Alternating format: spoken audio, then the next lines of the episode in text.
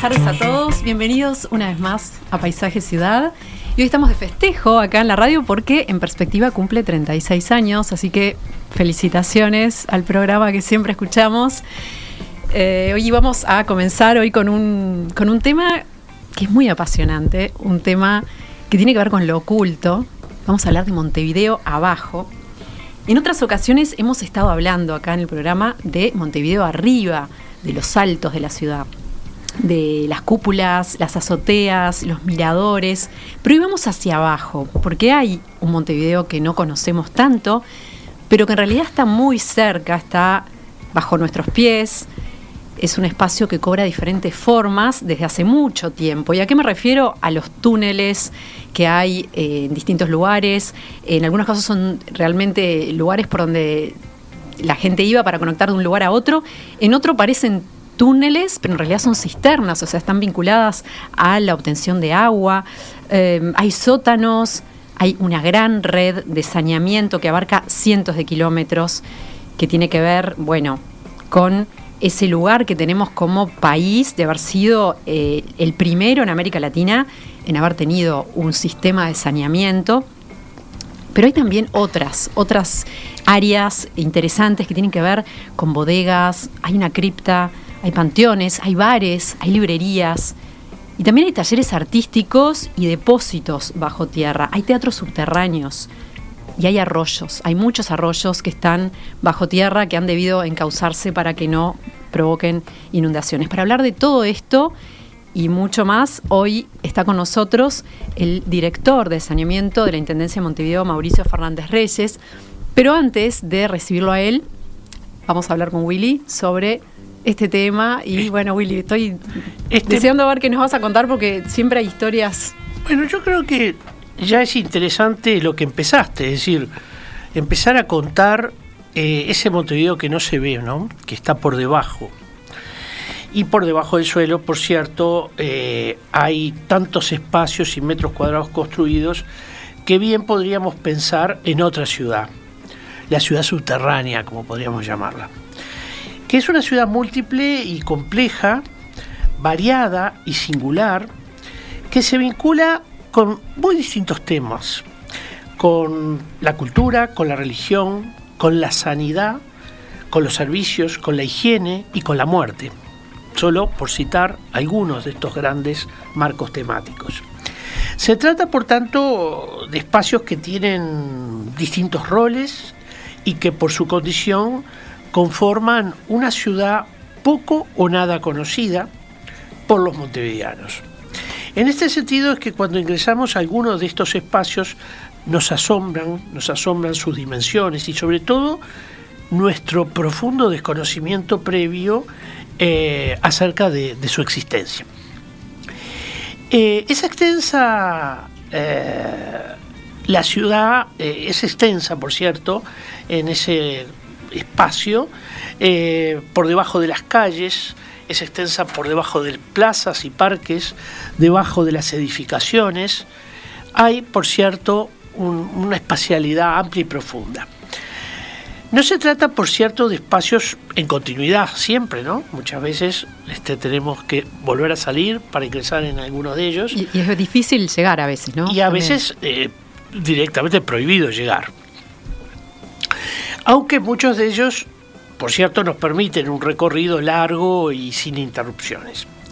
Desde los tiempos coloniales, Montevideo conoce la existencia de túneles como los que están debajo del Cabildo y en dirección hacia la Plaza Matriz, concebidos mediante bóvedas de ladrillo que aún eh, nos dejan, podríamos decir, múltiples incertidumbres acerca del el sentido de esos túneles. Eh, ¿Cuáles fueron sus, sus digamos, sus propósitos reales. Y para ello, bueno, es quizá, está todavía pendiente el trabajo arqueológico para abrirlos, para investigarlos y para conocer más acerca de su sentido y sus objetivos iniciales. A mediados del siglo XIX y ya en tiempos de la República surgen algunos edificios que prevén hipogeos o criptas de importantes dimensiones. Se trata más bien de recintos con propósitos funerarios, como por ejemplo el que está debajo de la rotonda del cementerio central, eh, y que eh, hoy conocemos como el Panteón Nacional, o lo que se conoce como Capilla del Señor de la Paciencia en la Ciudad Vieja, que eh, precisamente en algún tiempo pensó ser eso, pensó ser el Panteón Nacional, pero finalmente se define en la rotonda del Cementerio Central. Pero Montevideo conoció también otros ámbitos, eh, eh, ámbitos subterráneos de gran porte, como por ejemplo el que está debajo del Teatro Solís, o el de algunas construcciones que al ser demolidas permitieron conocer por ejemplo, enormes cisternas, ¿eh? cuando el Palacio Salvo se demuele, permite visualizar una cisterna enorme que estaba debajo del edificio, eh, bueno, del edificio donde luego se tocará la, la comparsita por primera vez y que es sin duda un, un referente edilicio. En el Solís, eh, esos túneles eh, se adaptaron a la nueva reforma, o sea, como que no existen más como tales, ¿no? No, sí existen, eh, algunos de ellos están tapados y por cierto también hay debajo del Solís un, digamos, un área que ha operado como, como caja acústica incluso del, del, del propio, del propio teatro, ¿no? Bueno, está la parte donde están los baños también, con, con esa sala de exposiciones. Sí. Que supongo que es parte de, de esa área subterránea. Claro. En realidad los, todos estos edificios grandes van a contener una, un, un ámbito eh, subterráneo importante, ¿no? que a veces jugará lógicas de servicio, de apoyo, etcétera, eh, o bien a veces, como el caso de las criptas, fueron pensadas para un uso concreto aunque puedan haber variado. Willy, ¿y la, la zona subterránea este, debajo del Clínicas, qué sabemos? Bueno, esa es una de las áreas este, más eh, interesantes. Eh, debo decir que no la conozco, pero sí la conozco a través de, de, comentarios que nos han hecho y que hablan justamente, uno se imagina que un edificio de ese porte tiene debajo también una espacialidad enorme este, y que creo que hoy tiene un uso relativo, no todavía hay eh, espacio ocioso debajo del clínicas, ¿no? Pero hay otros lugares ya más propios del siglo XX que resultan incre increíbles por, por, la función que desarrollan eh, en una profundidad considerable. Ejemplos de estos son algunos cines y teatros que fueron ubicados eh, muchos metros por debajo del nivel de vereda. Para muestra alcanza con el ejemplo del antiguo cine Los Ángeles en Plaza Independencia y que aún se puede visitar. Para ello hay que llegarse hasta la librería de Roberto Cataldo, la librería El Galeón. Eh, es una visita que recomiendo enormemente porque eh, aquello es un espacio borgiano, ¿no? Realmente parece uno que está dentro del de, cuento La Biblioteca de Babel, eh, cuando ingresa por el número gigantesco de libros que están allí depositados, pero lo más lo más impresionante, quizás es el, eh, la frutilla de la torta, es cuando empezamos a bajar y nos encontramos con aquella platea, el escenario de un cine que está eh, varios niveles por debajo del nivel de vereda. ¿no? Hay un Montevideo también mucho más oscuro y continuo, eh, debajo de las calles del centro y de la ciudad vieja, y también de un área mucho más extensa, este, que es un Montevideo abovedado por donde corren las aguas hervidas cargadas de agentes contaminantes, a las que no nos animamos a entrar y tampoco podemos entrar salvo con visita acordada. A mí me gustaría entrar. Bueno, pero para eso tenemos un invitado de lujo y por lo tanto es bueno Nos va a contar que empecemos es. a hablar con él sobre esta... Ratas parte... creo que no hay, por ejemplo. Yo pensaba que había ratas, pero en Montevideo no hay muchas ratas, ¿no? ¿Cómo? ¿Sí? Ay, las no, caras. a ver, eh, ¿quién te tiró ese dato? Me dijeron que había cucarachas, pero no tantas No, ratas. no, hay muchísimas ratas y también aquí. No ves, no pero, ves ratas, pero, pero, bueno, hay. este, debamos decir que es importante hablar de esto, aunque suene tan oscuro y tan poco higiénico, aunque es clave para la higiene de pero la si ciudad. será higiénico que no hablamos de eso, ¿no? Bueno, no, no, es un tema, no es un tema para nosotros. Y si fuera un tema, o sea, sabríamos. Si no, si no está siendo un tema para nosotros es porque eso funciona muy bien. Mm, sí, pero de todas maneras, la imagen que tenemos siempre de una, una red de saneamiento no es eh, la absoluta pulcritud. ¿No? Siempre tenemos imágenes que nos vamos... Y aquí en Londres y en cualquier lado, ¿no? Tiene la sensación como de, si uno lo mira como si fuera la mente, el consciente y el inconsciente, pareciera que fuera como el inconsciente de una persona, toda esta parte como oculta y que no se ve. Sí, pero al mismo tiempo es, es este paradójico, porque en realidad eso que vemos, sin embargo, es vital para la sanidad de la ciudad. Una ciudad sana es una ciudad que tiene una, buen, una buena red de, saneamiento. Y es el caso de la ciudad de Montevideo. Totalmente, por eso lo decía, ¿no? Porque si funciona bien, no nos enteramos del tema. Exacto, exacto. Pero ya nos va a contar de todo esto Mauricio Fernández Reyes, que ya está con nosotros. Nos vamos al corte y ya venimos. Estás escuchando CX32, Radio Mundo, 1170 AM, Montevideo, Uruguay.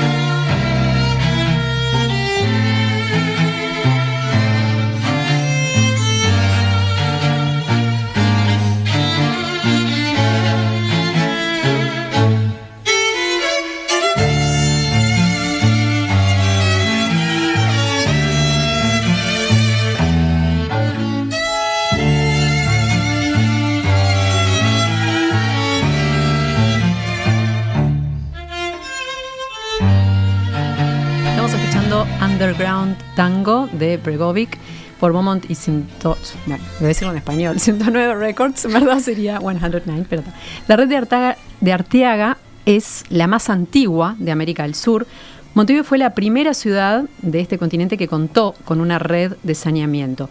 Los antecedentes del contrato original remontan a 1852, apenas cuatro años después de que se iniciaran los estudios para el drenaje de Londres y cinco años antes de que empezara el diseño del sistema para Brooklyn, en Nueva York.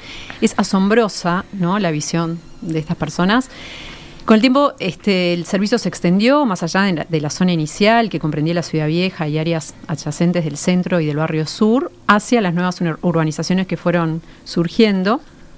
Y bueno, para saber un poco más de esta red, que hoy en día es mucho más grande, comprende 2.900 kilómetros, bueno, Vamos a darle la bienvenida a Mauricio Fernández, que es ingeniero civil, egresado de la Universidad de la República. Trabajó en el proyecto de creación e implantación de la Unidad de la Administración de los Servicios de Saneamiento y del Plan de Fortalecimiento Institucional de la División de Saneamiento. Fue coordinador del equipo del proyecto para la elaboración de recaudos, licitación y adjudicación del Centro de Gestión de Movilidad y fue director del Servicio de Operación y Mantenimiento Costero del Servicio de Administración de Saneamiento y del Servicio de Operación y Mantenimiento de Saneamiento, porque esto hay que mantenerlo día a día. Ingresó a la Intendencia en 1983 y hoy es el director de saneamiento. Bienvenido, Mauricio. Muchas gracias por la, por la invitación y por estar hoy junto a ustedes para tratar de, de aclarar o, comentar lo que es esta ciudad oculta, como nosotros le decimos, que está por debajo de, donde vivimos los montevideanos y que tan importante es para eh, la, vida misma de, los montevideanos y, de, los uruguayos en cuanto a condiciones de salubridad. Eh, tú bien decías, eh, Montevideo es la primera ciudad en Latinoamérica en tener saneamiento, aunque eso no fue mérito de la Intendencia, sino de Juan José de Arteaga, que presentó el proyecto a las autoridades en su momento, en, como tú decías, en 1854. Ahora, pero, antes, antes que nada, un saludo para la gente en perspectiva que tú decías, porque tuve el placer de reencontrarme con Emiliano Cotelo, un viejo amigo que hacía bastante tiempo que no veía y que supimos compartir en la época de, estudiantes en Facultad de Ingeniería porque él tuvo su pasaje también por ahí. Un saludo para él. bueno, eh, no, quería comentar un poco para que se tuviera clara impresión de, de, lo que significa el país en 1854 estaba saliendo de la guerra grande, ¿no? en un estado de, conmoción y, de las eh, arcas públicas este, realmente tremenda. ¿no? Entonces, eh, aceptar una propuesta de este tipo por parte del gobierno nacional fue realmente eh, una, una, una capacidad increíble de, de mirar hacia el futuro eh, y eso, claro, supongo que nos posiciona muy bien, no solo por ser los primeros, sino porque Montevideo tiene una muy buena red de saneamiento, ¿verdad? Sí, Montevideo tiene una rica historia en cuanto a saneamiento, empezando con eso que ustedes decían de la red de Arteaga, que era en aquella época una concesión de obra pública, y que es sorprendente eh, con los rudimentos técnicos de, la época haber realizado esa, esa red que tiene hoy tiene aproximadamente 220 kilómetros, 1.150 eh, hectáreas y que eh, con el concepto algo simplista para hoy, para la época era de avanzada total, de una calle, un colector.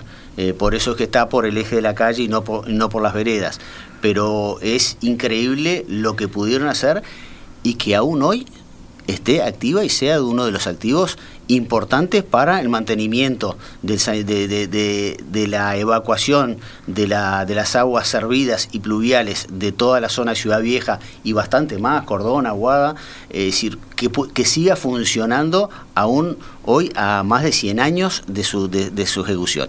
Lo que tú referías, sí, eh, saneamiento y la Intendencia de Montevideo tiene una rica historia en el desarrollo del saneamiento porque en 1917 eh, lo toma la ciudad, es decir, le toma, decir, toma la, red Arteaga y, y, empieza a encargarse del funcionamiento de la red de saneamiento, tanto de aguas servidas, de, de colectores de aguas servidas, como la parte pluviales. Eso sigue avanzando, después viene el Plan Mayolo y, después en 1980 iniciamos un camino para mí con excelente decisión sin retorno, que es lo que nosotros llamamos los planes de saneamiento, que arrancan por allá por 1980 y aún hoy siguen vigentes. Estamos en este momento eh, desarrollando el plan de saneamiento 5 y estamos eh, analizando en estas semanas eh, junto al Banco Interamericano de Desarrollo, que ha sido el gran socio, uno de los grandes socios para este desarrollo, financiando todas esas, esas obras, estamos ya pensando en un plan de saneamiento 6. Y Montevideo hoy eh, lo podemos decir con orgullo, tiene eh, un 94% de su área urbana saneada, es decir, con red de colectores, eh, con saneamiento seguro, y estamos aspirando no sé si decir, adelantar una fecha no, no es fácil en estos momentos de pandemia y de, de apremios económicos, pero nosotros tenemos un plan director que nos posiciona pensando en llegar al 100% del área urbana eh, sañada con red de colectores. En principio era nuestro objetivo 2030, pero no va a ser mucho más allá de eso. Me interesaría eh, detenerme un poquito en esos comienzos de cuando eh, amplían el saneamiento de la red de Arteaga y, e instalan el emisario, porque eso si bien no está en la ciudad, es algo que está bajo el río y es una obra monumental que uno por ahí no sabe muy bien cómo fue. Y estaría uno que cuentes eh, a grandes rasgos esto de los pilotes insertados en, el lecho del río, muchísimos metros hacia abajo. O es una tecnología increíble, con una plataforma petrolera para poder instalarlo. Fue una obra monumental de la que nadie sabía demasiado. Fue una obra, fue una obra muy importante y eso, sir, eh, se inicia todos los estudios cuando la ciudad empieza a desarrollar su saneamiento después del plan Mayolo, es decir, empiezan a crecer las redes de colectores que eh, expliquémosles a la audiencia, es decir, eh, inicialmente la red de saneamiento de Montevideo era lo que se conocía como sistema unitario. ¿Qué significa sistema unitario? Que por el mismo colector, por el mismo caño, van las aguas servidas, que están contaminadas por supuesto con los coliformes fecales, pero además conducen las aguas de lluvia, eh, representan la, vía de escape de, las aguas de lluvia del drenaje urbano para que no inunden las calles. Lo que llega por las bocas de tormenta. Por las bocas de tormenta, exactamente. En toda esa, en toda esa primera etapa del desarrollo del saneamiento de Montevideo, el, el concepto era sistema unitario. ¿Y eso qué significaba? Que el concepto con que se hizo el saneamiento es se toman las aguas de los distintos puntos de la ciudad y se llevan hacia el río de la Plata para eh, darle, eh, darle destino final o disposición final sobre el río de la Plata. En un principio en distintos eh, aliviaderos que están a lo largo de toda la rambla y que vertían los efluentes tanto cloacales como mezclados, mezclados con agua lluvia. En la, en la década de 70 y en la década de 80, ya con un criterio mucho más sanitarista, se, se empieza a analizar la situación. Había problemas de contaminación en la playa de Montevideo y se decide eh, dar una disposición final adecuada al saneamiento de Montevideo. Básicamente en esa época lo principal era la zona este y noreste de la ciudad. Eh, por eso es que se decide proyectar un interceptor costero que va desde, desde eh, el arroyo Carrasco hasta Punta Carretas y allí se proyecta una de las obras más importantes de, saneamiento en la historia, que es la construcción de un emisario, que es un caño de un metro ochenta de diámetro, eh, que de acero revestido interiormente con, con hormigón y que se introduce 2.320 metros desde el punto más alejado de, la costa, que es, que es en, Punta Brava, en Punta Carretas. Eh, se hicieron los estudios correspondientes y se entendió eh, en la época que eso iba a, darle una disposición final adecuada a los efluentes de Montevideo, porque la capacidad de absorción que tenía el Río de la Plata nos permitía pensarlo así, y se ha hecho así en, la mayoría de la parte del mundo. Eh, de esa manera, con esa obra, lo que se logró es que todas las aguas servidas de toda esa zona que iba a dar al interceptor costero eh, llegara a, tuviera su disposición final a más de dos kilómetros de la costa de Montevideo. Y solo habría, habría vertimientos en los distintos puntos de la costa de la costa de Montevideo cuando se producen las lluvias en los cuales los caudales hacen imposible eh, bombear esas aguas a, dos kilómetros y además no, no tiene sentido un, un, caudal de agua que tiene más de un 90% de componente de agua de lluvia. Eso le valió este, una certificación de, de, playas, ¿no? Este, valió una, algo muy inusual. Valió una certificación de playas y valió eh, revalorizar toda la zona este de Montevideo, de las playas, eh, pudiendo utilizarse con seguridad para, para los baños públicos, para, para el, esparcimiento y, los baños y el baño de, los ciudadanos de Montevideo y también de turistas que, tomaban como destino Montevideo para venir a hacer playa. ¿En qué periodo se hizo concretamente este emisario subacuático?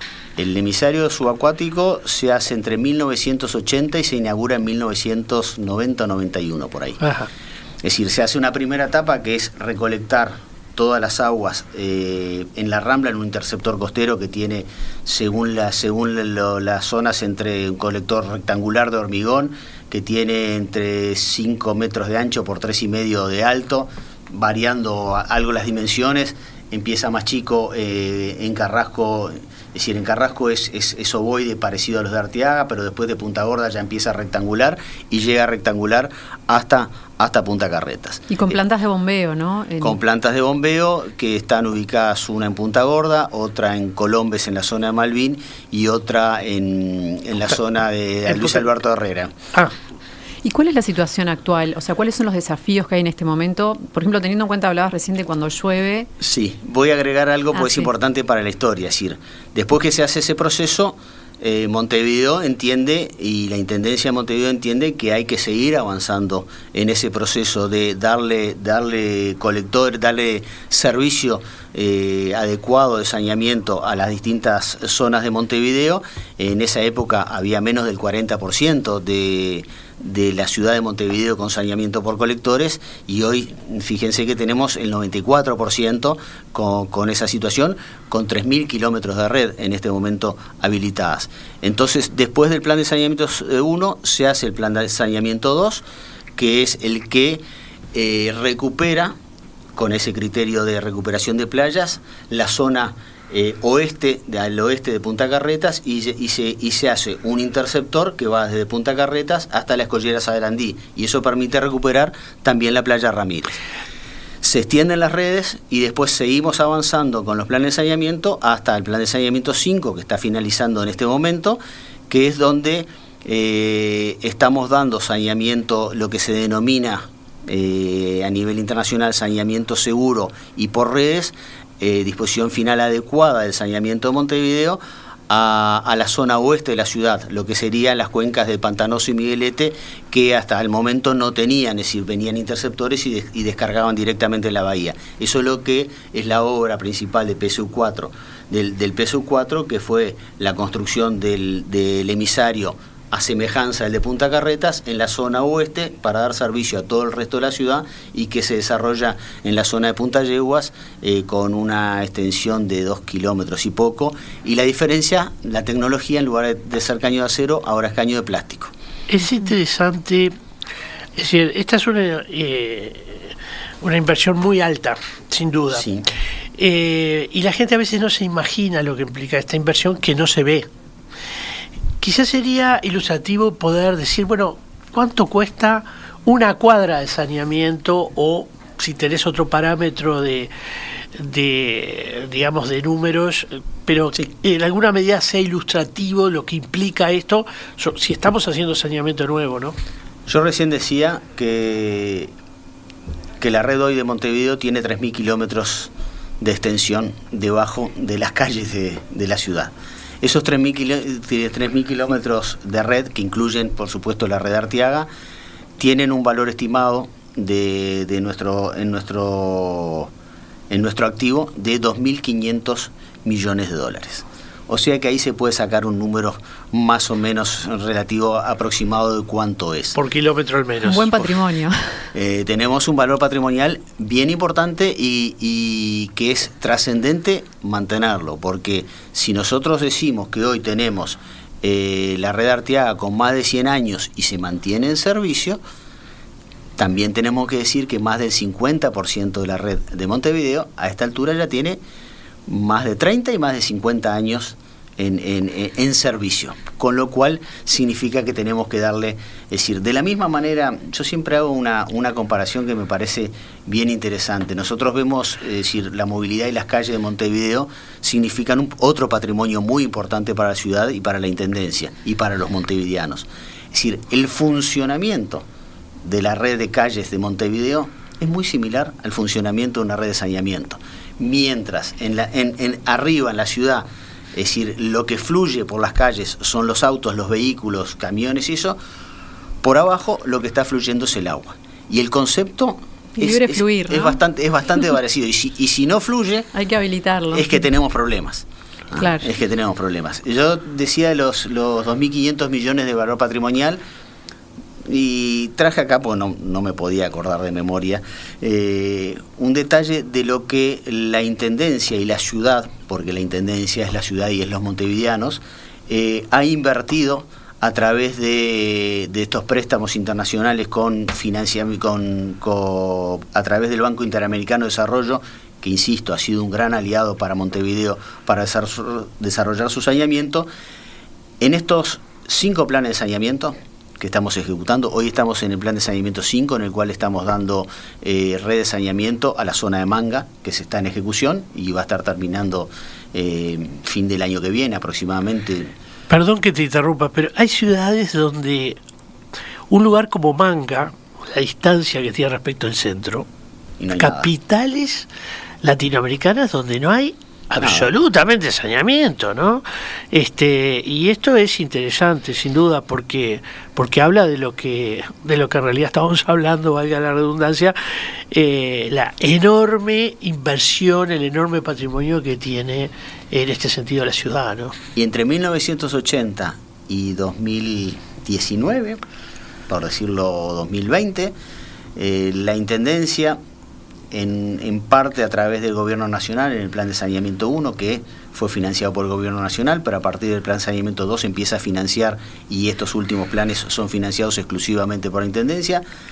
Se ha invertido en saneamiento en esas obras, no en todo el resto, a valores corrientes 475 millones de dólares y a valores constantes de 2020 954 millones de dólares.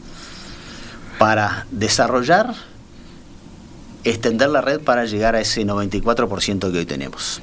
Para, para, poder conocer un poco cómo es ese ámbito que hablábamos en el primer bloque, Eh, por ejemplo, el túnel de la calle Rondó es, es un. El túnel de Rondó, como se le llama. Sí. eh, es un lugar muy especial que me gustaría que, que nos cuentes porque ha estado abierto al público. Se ha podido viajar en, en, en bar, en bote, ¿no? Por el- ¿no? Porque eso, No, no, eso es no. una leyenda Bueno, urbana hay una fotografía. No, hay una foto que está en, que está en la oficina de, de- en mi oficina de la división saneamiento que, recuerda el momento de la inauguración de ese de, de la época. Fue construido en, en 1903 entre 1903 y 1907 si no me falla la memoria.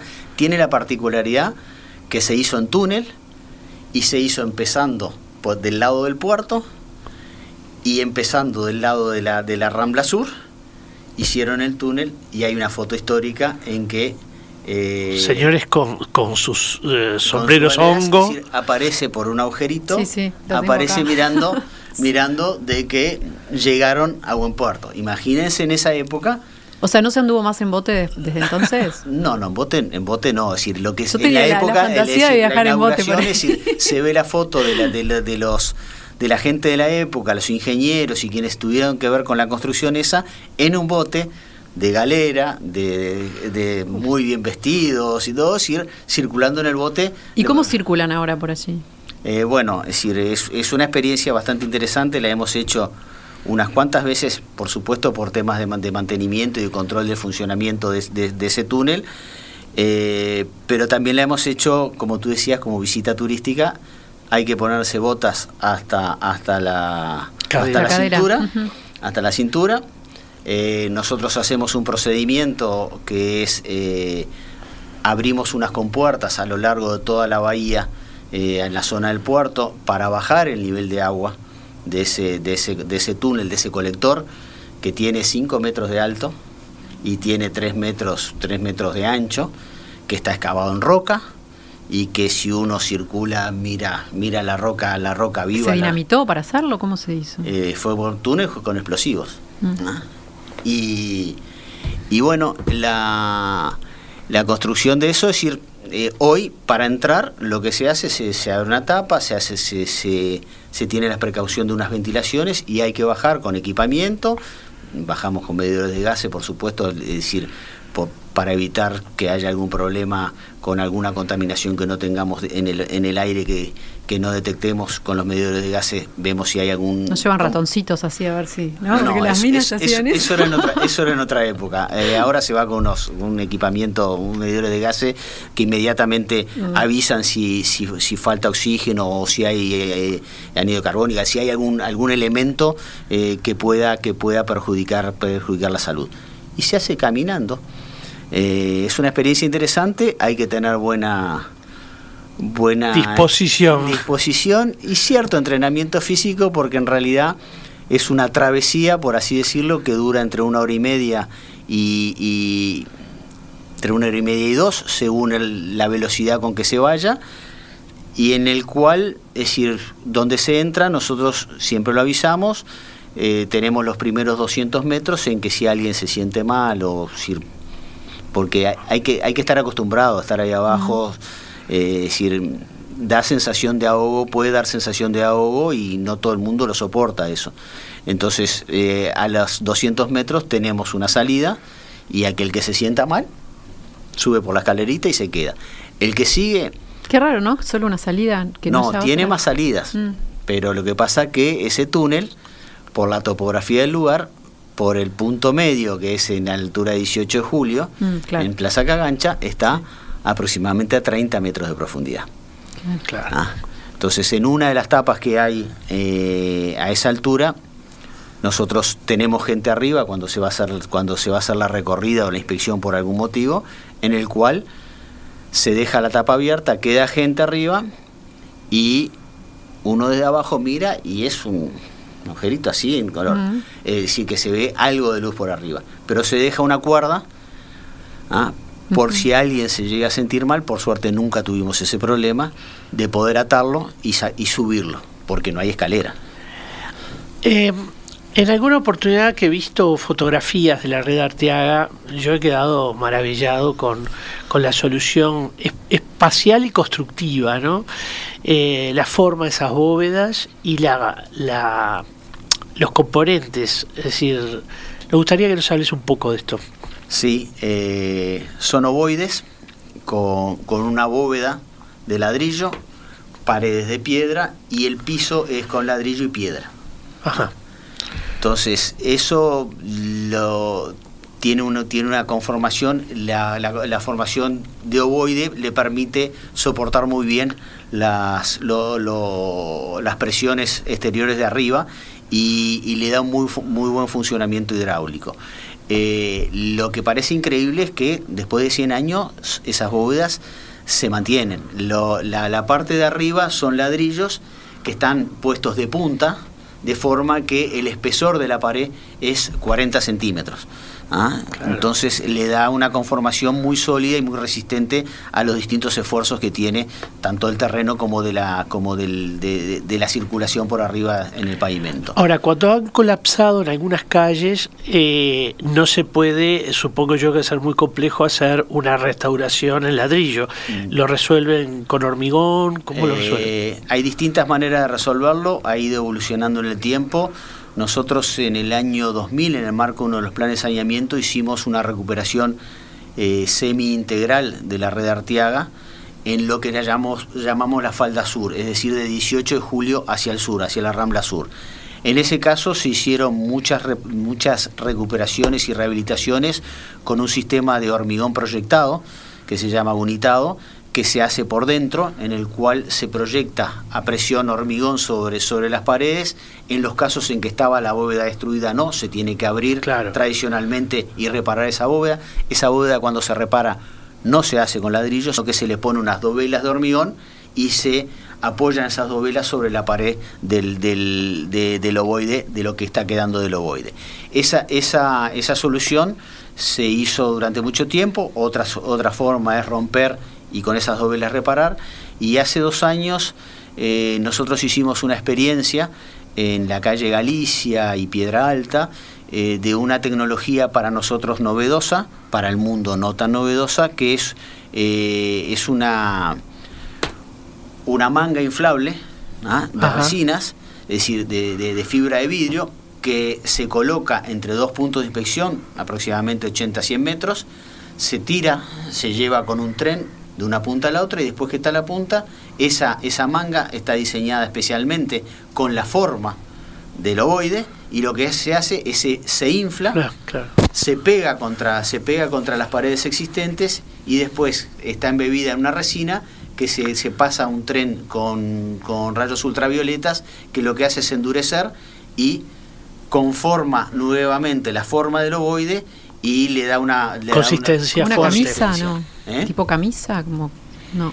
Bueno, Sí, podría ser un encamisado, pero sí. está bien. En, Sí. ter- en términos de, de, de- de- de lo- de lo- de los de, de la gente que construye eso se le, se le llega a llamar una especie de preservativo.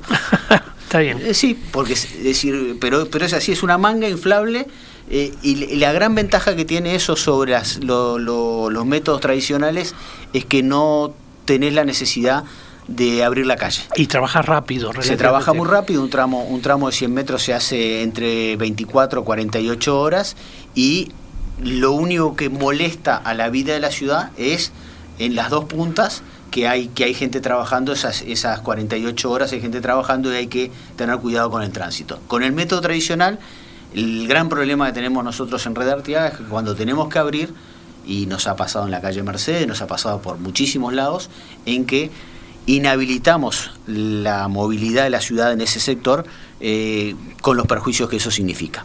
Claro. Willy, eh, la Comisión de Patrimonio, te pregunto a ti, demostró interés en declarar la red de Arteaga eh, como patrimonio nacional. ¿Por qué esta iniciativa? Sí, en realidad es una iniciativa que parte del Departamento de Arqueología.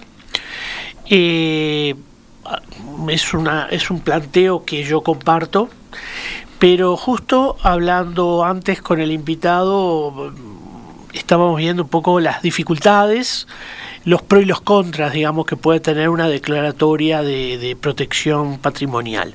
Hoy hablamos de patrimonio en términos económicos, pero también es un patrimonio en términos culturales. Aunque nadie lo ve. Claro, ese es el punto. El no verlo hace que también lo que no se ve difícilmente se valora. Entonces, en alguna medida, pensar cómo podemos proteger esto que está en permanente mantenimiento, porque lo más importante es que funcione. Y cómo hacer para que ese mantenimiento eh, no se vea afectado por eh, cada vez que hay que, ustedes saben que cada vez que hay una intervención en un bien patrimonial, la comisión debe analizarlo, debe estudiarlo. Pero en este caso eh, necesita, yo diría, tener un plan de manejo acordado y nada más. Es decir, no, no, puede ser que cada vez que hay una obra en la red Arteaga tenga que ir a la Comisión de Patrimonio. O sea, no podemos o no debemos aplicar ese procedimiento. Pero superado esto, yo pienso que hay elementos como la traza, mm, pensemos que la traza de las calles de Ciudad Vieja son monumento histórico nacional, es decir, que no se pueden alterar. Eh, eso es una cosa que parece razonable proteger y en alguna medida, y creo que esto es lo más importante, poder divulgar. Hoy eh, Fernández Reyes planteaba la eh, importancia que tuvo un proyecto de musealización. Eh, a mí me pareció fascinante la propuesta y quizá la declaratoria ayude a ir en un camino de, de tener tramo, ¿no? Algún tramo, claro, no todo. No, no, no, esa sería en algún punto, quizá algún punto estratégico, donde poder entender mejor ese funcionamiento. Yo creo que los ingleses han ido en ese camino, ¿no? En el camino de poner muy en valor su red de saneamiento. Nosotros también podríamos hacer igual que en 1852 un camino análogo. Nos llegó, nos llegó de la Comisión de Patrimonio la semana pasada justamente una carta desde el Ministerio de Educación y Cultura planteándonos la situación. A nosotros como, como Intendencia, como Administración, nos parece realmente muy interesante y, y muy valioso que la gente pueda tomar conciencia de lo que significa la red de saneamiento en la vida de las personas de los montevideanos. Es decir, es un elemento que muchas veces en las encuestas que se hacen a nivel nacional, eh, saneamiento tiene una muy buena imagen. Pero si uno va a las zonas donde no hay saneamiento, uno de los primeros pedidos de la gente, de los reclamos, es quiero saneamiento, queremos saneamiento. Y nosotros hoy tenemos una, una población aproximada a las 120.000 personas en zonas urbanas, ¿ah? Eh, las cuales no tienen saneamiento por redes y es, y, es, y es nuestro gran desafío poder llegar a todas esas zonas porque da dignidad y da calidad de vida. Y, dignifica la vida de las personas el tener, el tener saneamiento. No se ve pero es, pero es un elemento eh, trascendental para la vida para la vida de las personas. Vamos a un corte y enseguida venimos. 1170 AM Radio Mundo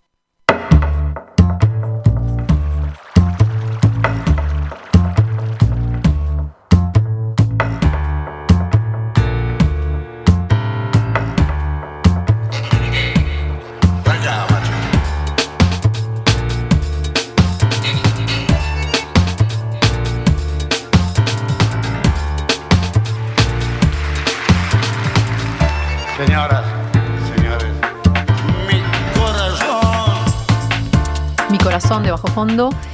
Estábamos escuchando y bueno, a quien le interesen los temas vinculados a Montevideo abajo, eh, nosotros vamos a estar un poco trabajando más en esos temas, pero desde otro lugar, ¿verdad, Willy? Más adelante. Sí, creo que es un tema interesante para seguir hablando. Ya hemos ido también viendo otros Montevideos, como decíamos al principio.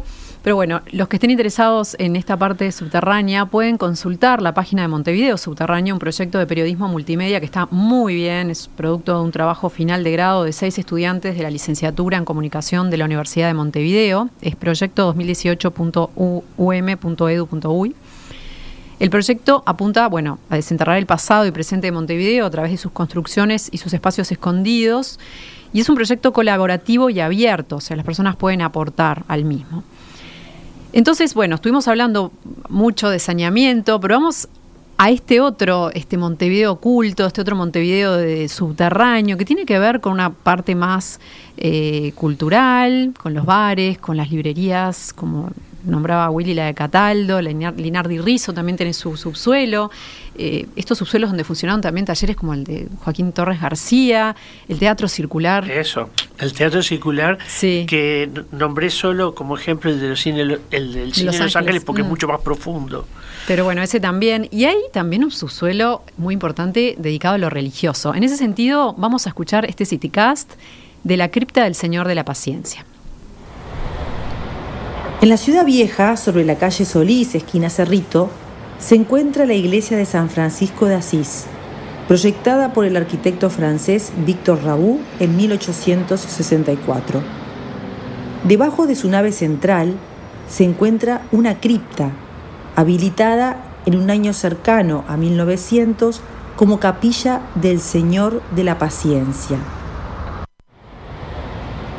En la ciudad vieja, sobre la calle Solís, esquina Cerrito, se encuentra la iglesia de San Francisco de Asís, proyectada por el arquitecto francés Victor Raoult en 1864. Debajo de su nave central se encuentra una cripta, habilitada en un año cercano a 1900 como capilla del Señor de la Paciencia. En un principio se pensó en destinarla a mausoleo, pero Monseñor Mariano Soler, primer arzobispo de Montevideo, la destinó a la veneración de aquella imagen. Entrar allí es como retroceder en el tiempo, aunque esto solo es posible los días viernes por la mañana, cuando esta cripta abre al público. Cuando ingresamos por la calle Cerrito y descendemos la larga escalera de mármol, nos sumergimos rápidamente en la penumbra Rasgos medievales se hacen presentes en el espacio, pues el techo de la cripta está cubierto por bóvedas de escasa altura, un claro vínculo con el estilo neorrománico de la iglesia.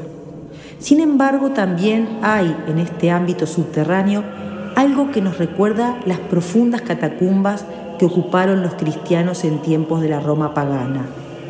La escasa luz del ambiente es aportada por velas, si observamos las paredes recubiertas de estuco, nos llama la atención los exvotos escritos con lapicera o con incisiones que han dejado los fieles a lo largo del tiempo, lo que carga el espacio de una fuerte espiritualidad.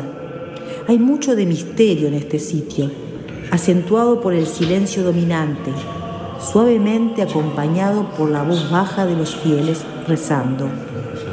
También los pasos de quienes entran y salen se dejan sentir, pero sin alterar el espíritu melancólico del Señor de la Paciencia, ubicado al fondo de la cripta que espera su final, la crucifixión. Su cabeza, apoyada sobre la mano, expone la corona de espinas que le han impuesto los ayones en irónica referencia a un rey. De esta imagen se sabe poco. Es una talla barroca policromada, posiblemente concebida en el siglo XVIII. Llegó a Montevideo en tiempos coloniales y estuvo a la vista de los fieles en otro edificio, la llamada Casa de Ejercicios, que dejó sus funciones religiosas a mediados del siglo XIX para sede de la universidad. Antes de irnos, volvemos a mirar en forma detenida los mensajes o exvotos de la pared, cuyos propósitos resultan bien diferentes recuperar amores perdidos, encontrar trabajo, tener salud o agradecer algún regalo. Todo está escrito por la gente que concurre con fe, con esperanza, con ganas de pedir y agradecer a Dios. Bueno, interesante conocer este lugar, la verdad que vale la pena. Vayan a conocerlo, los viernes de mañana está abierto, bueno, no sé ahora en este momento pero es un lugar muy especial. Eh, no sé, ¿tú lo conoces, eh, Mauricio? No, no lo conozco eh, y seguramente es mucho más lindo que, conocer los, los, colectores de Montevideo. mucho más agradable. Sí, es interesante y tiene una iluminación muy mística también. Eh, la presencia de los exvotos escritos en la pared. Eso es brutal, porque todas las paredes, todas escritas, hace 100 años que empezaron a escribir ahí. Entonces tiene una carga ese lugar y ves que todo lo que piden es como lo que pide todo el mundo, ¿no? Está obvio, es una Muchas veces uno se, se, se, maravilla de las cosas que se ven en el exterior cuando se viaja y eso, y no conoce todas las, las grandes maravillas que tenemos en, en, nuestro Montevideo y en el Uruguay, ¿no? Exactamente. Vamos a escuchar un audio de una señora que se refería a, a este lugar. Pero el Señor de la Paciencia en sí, ¿sabés lo que es para mí? Un lugar de oración que no debe haber otro en todo el Montevideo. Porque al estar abajo, no escuchás un ruido de la calle. La misa solo es a las 4, tú podés venir durante todo el día a orar y te concentrás de una manera que es increíble. Los propios turistas que vienen se quedan anonadados. Que te paran en la calle y te dicen, ¿esta otra iglesia que está abierta cuál es? Y es la cripta. Ah, no sabía que existía. Y la, entra por curiosidad la gente. Y ahí se engancha. Bueno, realmente es interesante. También hay bares, ¿no? Hay bodegas. Eh, ¿Qué experiencia tienen de, sitios eh, que estén buenos, digamos, a nivel subterráneo?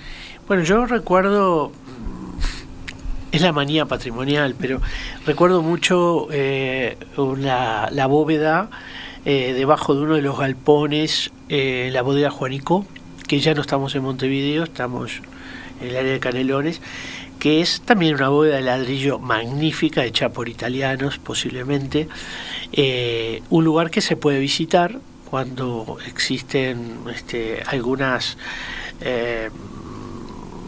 Digamos, cuando la, bodega está abierta, cuando están organizadas algunas visitas, eh, realmente es un lugar magnífico, ¿no? Además, en muchos de ellos con muy buena acústica. Ya las bodegas tienen su parte subterránea, porque evidentemente es un lugar Mm, libre de la acción de la luz, eh, donde bueno, los vinos están reposando y están este, haciendo su añejamiento para, para tener el mayor de los sabores o el mejor de los sabores posibles. Mauricio, ¿algún lugar que...? No, algún lugar para destacar, no, además sería muy comercial si uno, si uno empieza a hablar, ¿no? Hay, hay, hay muchos lugares lindos. Claro, hay lugares para ir a comer, lugares donde hay mucha música también. Hay muchos lugares muy lindos en Montevideo, pues que que es raro, porque el tema de la acústica es un poco extraño los sótanos. acá en Ciudad Vieja también hay muchas cosas lindas. Claro. Bien, em, bueno, hay también, hablábamos de las fuentes, ¿no? Yo justo leía en El País el otro día que salió una nota sobre el edificio, edificio Rambla frente a la Plaza Gomensoro, que tiene una bomba hidráulica, una fuente que todo el edificio se abastece de, esa agua y no de OCE, por ejemplo. Es, está bueno también ver cómo hay subsuelos que, sí. que se vinculan con, con el abastecimiento de agua. Nosotros tenemos un área tradicional que es la Guada, que, cuyo nombre evidentemente conecta con esta idea de las fuentes. ¿no? Eh, todavía hay antiguos pozos, muchas cisternas en esa área, eh, donde en tiempos coloniales, pero también en tiempos republicanos, se entendía que era un agua eh, buena para tomar. habían también algunos pozos en el recinto de la ciudad murallada. Eh, cosa muy importante porque si había un sitio eh, era posible abastecerse de agua sin tener que llegar hasta la aguada, ¿no? Eh, obviamente el, sistema de, murallas este, terminaba por aquí cerca, por Plaza Independencia. Entonces, pero bueno, la aguada, que es nuestro primer barrio de la ciudad, este, en extramuros, se caracteriza por eso. Y de hecho es bastante frecuente que cuando se realizan excavaciones en, en el área aparezcan eh, componentes abovedados, restos de bóvedas que tienen que ver básicamente con pozos. ¿no? Entonces, este, el agua eh, hace no mucho tiempo vi en Granada este, el agua en Granada, ¿no? una exposición del agua. El agua fue muy importante, evidentemente, para el mundo hispanoárabe, para los árabes en particular, eh, y mereció toda una magnífica exposición sobre este tema. También hizo una exposición sobre el agua, la, la Comisión de Patrimonio hace algunos años atrás, eh, yo no estaba en ese momento, pero fue una muy interesante exposición en este sentido. Bien, bueno, antes de irnos, un par de, así como de eh, pequeños este, novedades. Bueno, hoy es el Día Mundial de la Bicicleta, estuvimos hablando de movilidad la semana pasada justamente en este programa. Revista Galería le dedica su tapa a este tema y bueno, una nota que tiene que ver con esto. Eh, bueno, un día declarado por la Asamblea General de Naciones Unidas una, una, una, invitación a salir a andar en bici con el solcito. Y luego otra noticia que tiene que ver con el mundo del arte, en el marco de la conmemoración del 20 aniversario del Museo Malva, se presenta una exposición de el uruguayo Rafael Barradas, pionero de la vanguardia internacional. Es una exhibición que reúne más de 130 obras entre distintos óleos, acuarelas, obras en papel, que provienen del Museo Nacional de Artes Visuales, junto a una selección de importantes préstamos de colecciones privadas. Bueno, eh, no podemos ir a Buenos Aires a verla y seguramente... Bueno, creo que debe, eh, gran parte es lo que ya vimos en la exposición, pero me parece que en Buenos Aires puede tener su impacto. Está buenísimo, es una gran, una gran noticia que, nuestro arte esté allí, como han estado este, otros artistas uruguayos, como Ricardo Pascal, que hace poco también estuvo en em, el Centro Kirchner, el año, hace el año pasado creo que fue, bueno, nada, llevar nuestra, nuestro patrimonio hacia afuera. Te recuerdo que esta semana, el 5 de junio, es el Día Mundial del Medio Ambiente, ¿no? Importante. Eh, es decir, que habitualmente desde el Departamento de Desarrollo Ambiental en la Intendencia se hacen muchísimas actividades para visibilizar todas las cosas que tienen que ver con, con respecto al ambiente y mostrar las cosas que hacemos y las cosas que nos quedan por hacer. Lamentablemente, por razones obvias, este año todo ese tipo, por ejemplo, en, actividades de saneamiento, se, se, hacían visitas guiadas a la, a la, planta de pretratamiento y la estación de bombeo de Punta Carretas, que para el que no conoce y ve de afuera un edificio semienterrado, es decir, ahí eh, por ahí pasa el 60% del agua de, del agua servida de Montevideo y, y es un elemento no solo arquitectónico, sino industrial realmente impactante, con bombas que, tiran prácticamente un metro cúbico por segundo, bombean un metro cúbico por segundo, hay seis bombas de ese tipo. También hacemos una visita eh, a lo que nosotros llamamos el, colector top, el colector cinco estrellas, que es el, uno, un colector ovoide también, en la zona del Parque Rodó, donde el acceso es mucho más fácil que al, que, al túnel de Rondó eh, y se puede, se puede ir con botas normales y se puede bajar. Lamentablemente este año no podemos hacer esas, esas actividades, pero sí, eh, si quieren, conéctense a la página de, la Intendencia en la parte de desarrollo ambiental, eh, porque va a haber, va a haber actividades en relación a, al Día Mundial del Medio Ambiente. Buenísimo, eso nos va a llevar otro programa seguramente porque es un tema realmente muy importante. Bueno, muchísimas gracias Mauricio por haber venido, por habernos contado todo esto que, sabés y que con lo cual trabajás. Willy, nos vemos acá la semana próxima. Perfecto, como siempre. Que pasen muy bien. Muchas gracias a ustedes. Eh. A ti. Paisaje Ciudad. Un programa dedicado a la cultura urbana. Conduce Malena Rodríguez. Participa William Ray Ashfield todos los jueves a las 14 horas con repetición a las 21. En Radio Mundo 1170 AM.